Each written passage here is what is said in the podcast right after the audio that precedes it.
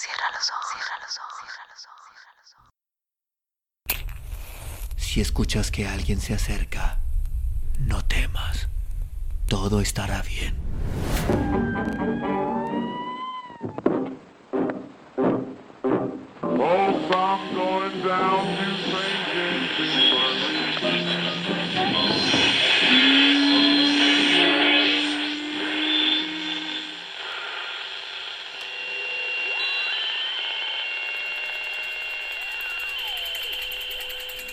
Estás escuchando, Crónica, Crónica, Lunares, el lugar, el lugar donde, donde entra por tus oídos, entra por tus oídos. Bienvenido. El verdadero amigo, Oscar Wilde. Una mañana, la vieja rata de agua sacó la cabeza de su agujero. Tenía ojos brillantes como cuentas y grises bigotes muy tiesos, y su cola era como un pedazo de hule negro. Los patitos nadaban por la alberca, semejantes a una pollada de canarios amarillos, y su madre, que era de un blanco puro, con patas genuinamente encarnadas, trataba de enseñarles a hundir la cabeza. No ingresaréis nunca en sociedad si no saben sumergir la cabeza, les repetía, y de cuando en cuando mostraba cómo lo debían de hacer. Pero los patitos no le prestaban atención. Eran tan jóvenes que no comprendían las ventajas de la vida en sociedad. ¡Qué niños tan desobedientes! exclamó la vieja rata de agua. Les estaría bien empleado ahogarse. Dios no lo permita, contestó la pata. Todo el mundo tiene que hacer su aprendizaje, y en los padres toda paciencia es poca. Ah. Ignoro los sentimientos paternales, dijo la rata de agua. Yo no soy amiga de integrar familia. No he estado casada y espero no estarlo nunca. El amor está muy bien, en cierto sentido, pero la amistad es una cosa mucho más amplia. Realmente, no conozco nada en el mundo más raro y noble que una amistad verdadera. ¿Y cuáles son, a tu juicio, las obligaciones de un verdadero amigo? preguntó un verderón posado en un sauce cercano que escuchó la conversación. Sí, eso es justamente lo que habría de saber, dijo la pata, y nadando hasta el extremo de la alberca, zambulló la cabeza para dar un buen ejemplo a sus hijos. ¡Qué pregunta tan necia! exclamó la rata de agua. Creo que un amigo verdadero debe comportarse conmigo como un verdadero amigo. Es cosa clara. ¿Y qué harás tú a cambio? dijo el pajarillo, balanceándose sobre una plateada rama y aleteando. No comprendo lo que quieres decir, contestó la rata de agua. Permítanme que me les cuente una historia sobre este tema, dijo el verderón. ¿Se refiere a mi historia? preguntó la rata de agua. En este caso la escucharé de muy buena gana, pues soy sumamente aficionada a los cuentos. Es aplicable para ti, contestó el verderón, y volando a posarse en la orilla, contó la historia del verdadero amigo. Había una vez, comenzó el verderón, un buen muchacho al que llamaban Hans. ¿Una persona ilustre? preguntó la rata de agua. No, contestó el verderón. No creo que lo fuera, a no ser por su buen corazón y su cara redonda, graciosa y siempre risueña. Vivía en una casita de campo. Él mismo se hacía la comida y trabajaba todos los días en su jardín. En todo el poblado no había un jardín tan primoroso como el suyo.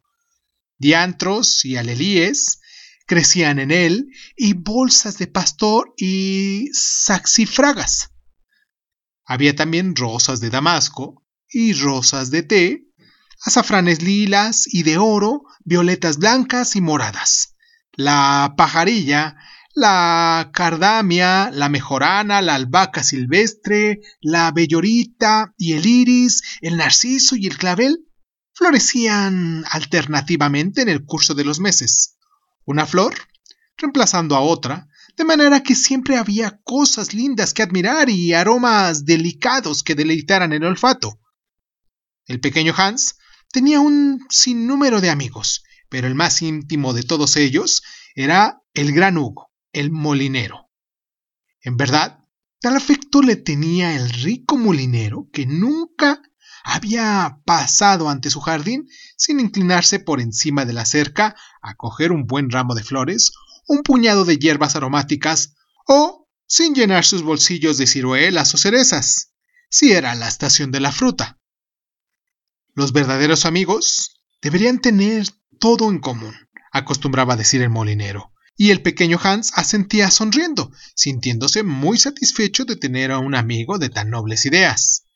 A veces, sin embargo, extrañábanse los vecinos de que el rico molinero no diese nada a cambio al pequeño Hans, a pesar de tener un centenar de sacos de harina almacenados en su molino, y seis vacas de leche y un numeroso rebaño de carneros meriños, pero el pequeño Hans nunca se paró a pensar en estas cosas y nada le producía mayor placer que oír todas las frases maravillosas que el molinero acostumbraba decir sobre el altruismo de, de la verdadera amistad. En efecto, el pequeño Hans trabajaba en su jardín. Durante la primavera, el verano y el otoño, eh, era muy feliz, pero en invierno no tenía fruta ni flores para llevar al mercado.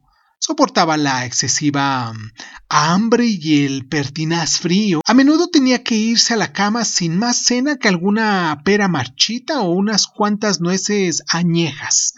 Además, durante el invierno se encontraba muy solo, pues el molinero nunca venía a verle. No es muy oportuno que vaya a ver al pequeño Hans mientras duren las nieves, decía con frecuencia el molinero a su mujer pues cuando la gente pasa por ciertos apuros, eh, se la debe dejar sola y no acongojarla con visitas. Por lo menos, esta es mi idea de amistad y estoy seguro de que tengo razón. Esperaré, pues, que venga la primavera y entonces le haré una visita y él podrá darme un gran cesto de las cosas de primavera, lo cual le hará muy feliz. Te preocupas demasiado por los demás, contestaba la mujer sentada en su cómodo sillón junto al hogar bien encendido. Te preocupas demasiado. Es un auténtico deleite oírte hablar sobre la amistad.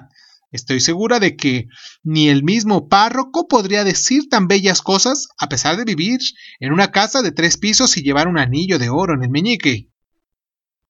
¿Y no podríamos decirle al pequeño Hans que viniera aquí? preguntó el hijo menor del molinero. Si el pobre Hans está pasando apuros, yo le daría la mitad de mi guisado y le enseñaría a mis conejos blancos. ¡Ah! ¡Qué niño tan imbécil! exclamó el molinero. No sé de qué sirve enviarte a la escuela. No parece eh, aprovecharte mucho. ¿No comprendes que si el pequeño Hans viniera aquí y viese nuestro buen fuego y nuestra buena cena y nuestro gran barril de vino tinto, podría darle envidia, y la envidia es una cosa terrible que echa a perder a la mejor naturaleza. Yo no puedo consentir que se eche a perder la naturaleza de Hans, de nuestro pequeño Hans. Yo soy su mejor amigo y debe cuidarle y procurarle de que no caiga en tentaciones. Además, si Hans viniera, quizás me pediría que le fiara un poco de harina y eso no sería posible. La harina es una cosa y la amistad otra y no hay por qué confundirlas. Me parece que la palabra se escribe de modo bien diferente y significan cosas bien desiguales. Creo que esto todo el mundo lo puede distinguir. ¡Qué bien hablas! dijo la mujer del molinero, sirviéndole un gran vaso de cerveza caliente. Me siento casi adormilada. Lo mismito si estuviera en la iglesia. Muchas personas obran bien, continuó el molinero, pero pocas son hábiles para hablar bien, lo que prueba que hablar es mucho más difícil que hacer y desde luego más hermoso. Y miró severamente por encima de la mesa a su hijo, que se sintió mm, tan avergonzado de sí mismo que bajando la cabeza se puso como un tomate y comenzó a llorar sobre su té. Era tan niño que debemos disculparlo. ¿Y ahí acaba la historia? preguntó la rata de agua. Ciertamente que no, contestó el verderón. Esto no es más que el comienzo. Entonces, estás muy atrasado con relación a su época, dijo la rata de agua. Todo buen narrador hoy empieza por el final, continúa por el comienzo y concluye por el medio. Es una escuela nueva. Se lo he oído decir a un crítico que el otro día paseaba a un joven alrededor del estanque. Habló extensamente de la materia y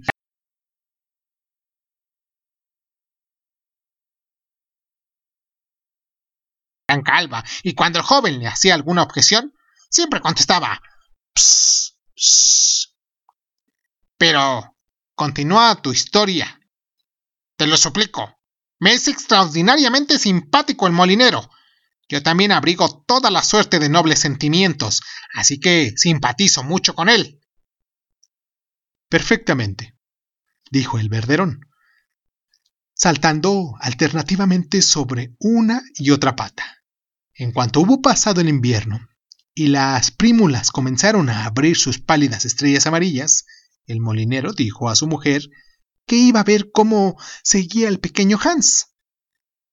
¡Ay, qué buen corazón tienes! exclamó la mujer. Siempre pensando en los demás. No te olvides de llevar la cesta grande para las flores. Ató el molinero las aspas del molino con una fuerte cadena de hierro y descendió por la colina con la cesta al brazo. Buenos días, pequeño Hans, dijo el molinero. Buenos días, respondió Hans apoyándose en la azada y sonriendo de oreja a oreja. ¿Qué tal has pasado el invierno? dijo el molinero. Bien, muy bien, contestó Hans. Qué bueno eres en preguntármelo. Tuve momentos malos de pasar, pero ya, ya ha llegado la primavera y estoy completamente feliz y todas mis flores se desarrollan bien. Muchas veces te hemos recordado en este invierno, dijo el molinero, y nos preguntábamos qué sería de ti. Eres muy amable, dijo Hans. Yo casi temía que me hubieras olvidado. Hans, me extraña que digas eso, respondió el molinero. La amistad nunca olvida. Es lo que tiene de maravilloso. Pero temo que no comprendas la poesía de la amistad. Qué hermosas prímulas tienes, dicho sea de paso. Sí, muy hermosas, dijo Hans. Y es una suerte para mí el tener tantas. Voy a llevarlas al mercado para venderlas a la hija del burgomaestre y rescatar con su importe mi carretilla. ¿Rescatar tu carretilla? ¿Eso quiere decir que la has vendido?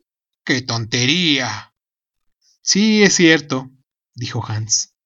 Pero el caso es que no tuve otro remedio. Ya sabes que el invierno es para mí un mal tiempo, y no tenía ni un céntimo para pan. Así primero vendí los botones de plata de mi camisa de los domingos, y luego la mica cadena de plata, y luego mi gran pipa, y por último tuve que vender la carretilla pero ahora rescataré todo ello. Hans, dijo el molinero, yo te daré mi carretilla.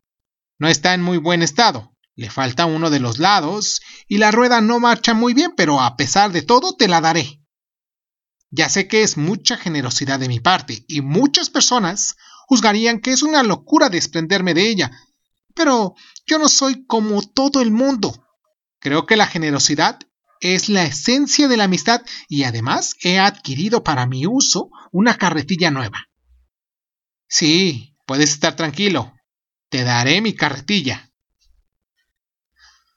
Qué generoso eres, dijo el pequeño Hans, y su cara redonda y jovial se iluminó de alegría.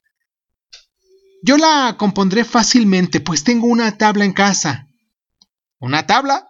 dijo el molinero exactamente lo que necesito para el techo de mi granero. Tiene un gran boquete y todo el trigo va a coger humedad si no lo tapo. Cuánto me alegro que me lo hayas dicho. Es curioso cómo una buena acción trae siempre otra consigo. Yo te he dado mi carretilla y ahora tú vas a darme tu tabla. Naturalmente, la carretilla vale mucho más que una tabla, pero la verdadera amistad no repara jamás en esas cosas. ¿O sí? Te agradeceré que me la des enseguida para que hoy mismo me ponga a trabajar en mi granero.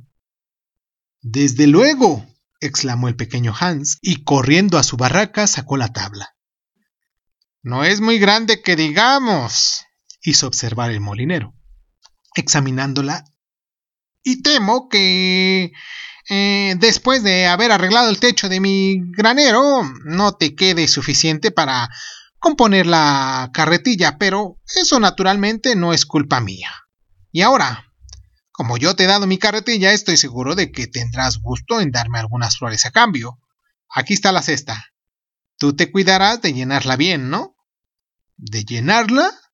Dijo el pequeño Hans, casi apresumbrado, pues era realmente una cesta enorme y sabía que si la llenaba no le quedarían flores para llevarlas al mercado y tenía grandes deseos de recuperar sus botones de plata. ¡Caramba! contestó el molinero. Como te he dado mi carretilla, no creía que fuera demasiado pedir unas cuantas flores. Quizás me equivoqué, pero creía que la amistad, la verdadera amistad, estaba exenta de todo egoísmo. ¡Ay! mi mejor y más querido amigo, exclamó el pequeño Hans. Todas las flores de mi jardín son tuyas, tu aprecio me interesa mucho más que mis botones de plata. Y corrió a coger todas sus primaveras llenando la cesta del molinero. Adiós, pequeño Hans, dijo el molinero mientras subía por la colina con la tabla al hombro y la gran cesta en la mano. Adiós, gritó el pequeño Hans, y se puso a cavar alegremente tan contento que se sentía del regalo de la carretilla. Al día siguiente, eh, Encontrábase trabajando unas madreselva en la puerta cuando la voz del molinero se escuchó llamándole desde el camino. Saltó, pues, la escalera, corriendo hacia el cercado, por encima del cual miró. Era el molinero, con un gran saco de harina a la espalda. Querido Hans, le dijo, ¿querrías llevarme este saco de harina al mercado? Oh, cuánto lo siento, contestó el pequeño Hans. Pero hoy estoy ocupadísimo. Tengo que clavar todas mis enredaderas, regar todas las flores y pasar al rastrillo por la hierba. Caramba, dijo el molinero. Creo que, teniendo en cuenta que voy a darte mi carretilla, es una falta de amistad en ti el negarte, ¿no? Oh, no digas eso, exclamó el pequeño Hans. Por nada del mundo querría yo cometer una falta de amistad contigo y corrió a buscar su gorra y cargando penosamente con el enorme saco, se encaminó hacia el mercado. Era un día cálido y el camino estaba terriblemente polvoriento. Aún no había llegado al poste que marcaba la sexta milla y ya estaba tan fatigado que tuvo que sentarse a descansar. No obstante, al poco rato, continuó valientemente y al fin llegó al mercado. Después de esperar ahí bastante tiempo, vendió el saco de harina a muy buen precio y volvió de un tirón a su casa porque temía, si se demoraba demasiado, encontrar malhechores en el camino. En verdad, ah, que ha sido un día bien duro, ¿eh? decíase al pequeño Hans al meterse en cama. Pero me alegro de no haberme negado al molinero, pues es mi mejor amigo y además irá a darme su carretilla. A la mañana siguiente, temprano, Vino el molinero a buscar el importe de su saco de harina, pero el pequeño Hans estaba tan cansado que aún no se había levantado. ¡A fe mía! que eres un negligente. Me parece que teniendo en cuenta que voy a darte mi carretilla, podrías esforzarte un poco más. La holgazanería es un gran vicio y no me gusta que ninguno de mis amigos caiga en él. No te debe molestar que te hable con tanta franqueza. Claro que si no fuera amigo tuyo, mm, no se me ocurriría hacértela, pero ¿de qué sirve la amistad si no puede uno decir sin rodeos lo que piensa? Todo el mundo puede decir cosas amables y tratar de hacerse el simpático, pero un verdadero amigo siempre dice cosas desagradables, sin preocuparse por la molestia que causa. En realidad, si es un amigo leal, lo prefiere, porque sabe que le hace bien de ese modo. Cree que lo siento en el alma, dijo el pequeño Hans, frotándose los ojos y quitándose el gorro de dormir. pero estaba tan cansado que creí que podía quedarme en la cama un poco más, oyendo cantar a los pájaros. ¿No sabes qué trabajo más a gusto después de oír a los pájaros? Excelente. Celebro, dijo el molinero, dándole unas palmaditas en la espalda, porque necesito que vengas conmigo al molino, en cuanto te vistas, a arreglarme el techo del granero. El atormentado Hans tenía gran necesidad de trabajar en su jardín, pues hacía dos días que no regaba sus flores, pero no se, no se atrevió a decir que no al molinero, que tan buen amigo era. ¿Crees que sería una falta de amistad el decirle que tengo mucho que hacer? preguntó en voz tímida y avergonzada. Indudablemente, contestó el molinero. No creo que sea mucho pedir teniendo en cuenta que voy a darte mi carretilla, pero naturalmente si te niegas, yo mismo iré a hacerla. Oh, de ningún modo, exclamó el pequeño Hans, y saltando de la cama, se vistió y subió al granero. Todo el día, hasta ponerse el sol, estuvo trabajando. Entonces vino el molinero a ver cómo iba la obra. ¿Has arreglado ya el agujero del techo, pequeño Hans? gritó el molinero con voz alegre. Ya está completamente arreglado, contestó el pequeño Hans bajando de la escalera. Ah, dijo el molinero. No hay trabajo más agradable que el trabajo que se hace por otros. Qué gusto da oírte hablar, repuso el pequeño Hans, sentándose y enjuagándose su frente. Pero temo nunca tendré ideas tan hermosas como las tuyas. Oh, ya las adquirirás, dijo el molinero. Tendrás que hacer unos esfuerzos para lograrlo. Ahora no tienes más que la práctica de la amistad. Llegará un día en el que poseerás también la teoría. ¿Crees que podré conseguirlo? preguntó el pequeño Hans. Sin duda, contestó el molinero. Pero ahora que has arreglado el techo, harás mejor en regresar a tu casa y a descansar, pues preciso que lleves mañana mis carneros al monte. El pobre Hans no se atrevió a protestar, y a la madrugada del día siguiente trajo el molinero sus carneros y tuvo Hans que partir con ellos al monte. Entre la ida y la vuelta, empleó todo el día, y cuando volvió estaba tan cansado que se quedó dormido en la silla. No se despertó hasta bien entrada la mañana. ¡Qué tiempo tan hermoso voy a tener en mi jardín! exclamó disponiéndose a trabajar. Pero por una o por otra cosa, Jamás le fue posible examinar sus flores, pues su amigo el molinero llegaba de continuo y le enviaba como recadero, le pedía que le ayudara en el molino, y el pequeño Hans se sentía a ratos muy apresumbrado, temiendo que sus flores creyesen que las había olvidado, pero se consolaba concluyendo que el molinero era su mejor amigo. Además, se decía, va a darme su carretilla y ese es un acto de pura generosidad. Así el pequeño Hans trabajaba para el molinero mientras éste decía bellas cosas sobre la amistad que Hans apuntaba en un cuaderno y leía a menudo por las noches, pues era instruido. Ahora bien, sucedió que una noche, estando el pequeño Hans sentado junto al fuego, llamaron violentamente a la puerta.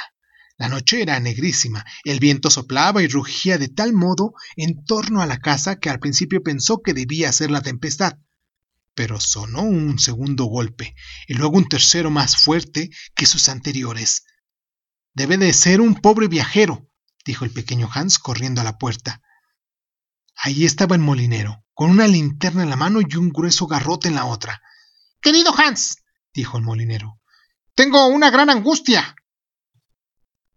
Mi chico pequeño se cayó en la escalera y se lastimó. Voy a buscar al doctor, pero vive tan lejos y hace una noche tan mala que se me ocurrió sería mucho mejor que fueses tú en mi lugar. Ya sabes que voy a darte mi carretilla, de modo que no estaría de más que hicieras algo por mí en cambio. Ciertamente, exclamó el pequeño Hans. Te agradezco que, que te hayas acordado de mí. Enseguida me pondré en camino, pero tendrás que prestarme tu linterna, pues la noche es muy oscura y temo caer en alguna zanja. Lo siento mucho, contestó el molinero, pues es mi linterna nueva. Sería una gran pérdida para mí si le ocurriese algo. Bueno, es igual. Me pasaré sin ella, replicó el pequeño Hans, poniéndose su grueso chaquetón de piel y su buen gorro de escalada, y enrollándose en una bufanda de cuello, partió. Qué espantosa tempestad hacía. La noche era tan negra que el pequeño Hans apenas podía ver, y el viento era tan fuerte que con su enorme dificultad lograba mm, apenas caminar. Pero era tan animoso que después de haber andado por espacio de tres horas llegó a la casa del doctor y llamó a la puerta. ¿Quién es? gritó el doctor, asomando la cabeza por la ventana de su alcoba. El pequeño Hans, doctor. ¿Y qué te sucede, pequeño Hans? El hijo del molinero se ha caído de una escalera y se ha lastimado, y el molinero desea que vaya usted enseguida. ¡Caramba! dijo el doctor, y pidió su caballo, sus grandes botas y su linterna, y montado comenzó a cabalgar hacia la casa del molinero, seguido del pequeño Hans, que caminaba dificultosamente. Pero la tempestad arreció, la lluvia caía a torrentes, y el pequeño Hans no podía ver dónde ponía los pies ni seguía al caballo. Al fin se extravió. Vagó largo rato por el erial, lugar peligrosísimo, claro, lleno de hoyos profundos, y en uno de los cuales cayó el pequeño Hans y se ahogó. Al día siguiente, unos cabreros encontraron su cuerpo flotando en una gran charca y lo llevaron a casa. Todo el mundo fue a los funerales del pequeño Hans. Era muy popular. El molinero presidió el duelo. Como yo era su mejor amigo, dijo, es lógico que me ocupe del sitio de mayor mérito. Fue, pues, a la cabeza del cortejo, vestido con su larga capa negra, y de cuando en cuando se secaba los ojos con un desmesurado pañuelo. No cabe duda de que la pérdida del pequeño Hans es una gran pérdida para todos, dijo el herrero. Después de los funerales, cuando todo estaba mm, cómodamente sentados en la taberna, bebiendo vino especiado y comiendo buenos pasteles. Por lo menos una gran pérdida para mí. Caramba, si yo he sido tan bueno, que le di mi carretilla y ahora no sé realmente qué hacer con ella me ocupa un sitio en casa y está tan, en tan mal estado que no me darán nada por ella si fuese a venderla. De aquí en adelante no se me ocurrirá dar nada a nadie. Siempre tiene uno que pagar las consecuencias de ser generoso. Así es, contestó la rata de agua, después de una larga pausa. Nada más. Ahí termina la historia, dijo el verderón. Pero, ¿qué fue del molinero? dijo la rata de agua. Oh, la verdad no lo sé, replicó el verderón. Ni me importa gran cosa. Claramente se aprecia que no hay en usted un asombro de caridad, dijo la rata de agua. Temo que no hayáis acabado de comprender la moraleja del cuento, hizo observar el verderón. ¿La qué? gritó la rata de agua. La moraleja. ¿Eso quiere decir que la historia tiene moraleja? Ciertamente, dijo el verderón. ¡Caramba! dijo la rata de agua en un tono airado. Bien podrías habérmelo dicho antes de empezar. Si lo hubiera hecho, con toda certeza no hubiese escuchado nada. Ten la seguridad de que habría dicho ¡Ach! Pero el crítico, sin embargo, todavía puedo decirlo. Y gritando a todo pulmón, ¡Ach! meneó el rabo y se metió a su agujero. ¿Qué opinas de la rata de agua? preguntó la pata, que acudió remando unos pocos minutos después. Tiene muchas buenas cualidades, pero yo tengo los sentimientos de una madre y no puedo ver a un solterón empedernido sin que los ojos se me llenen de lágrimas. Temo haberle molestado, contestó el verderón. El caso es que mm, he contado una historia con moraleja. Ah, eso es siempre una cosa peligrosísima, dijo la pata. Y yo soy en absoluto de la misma opinión.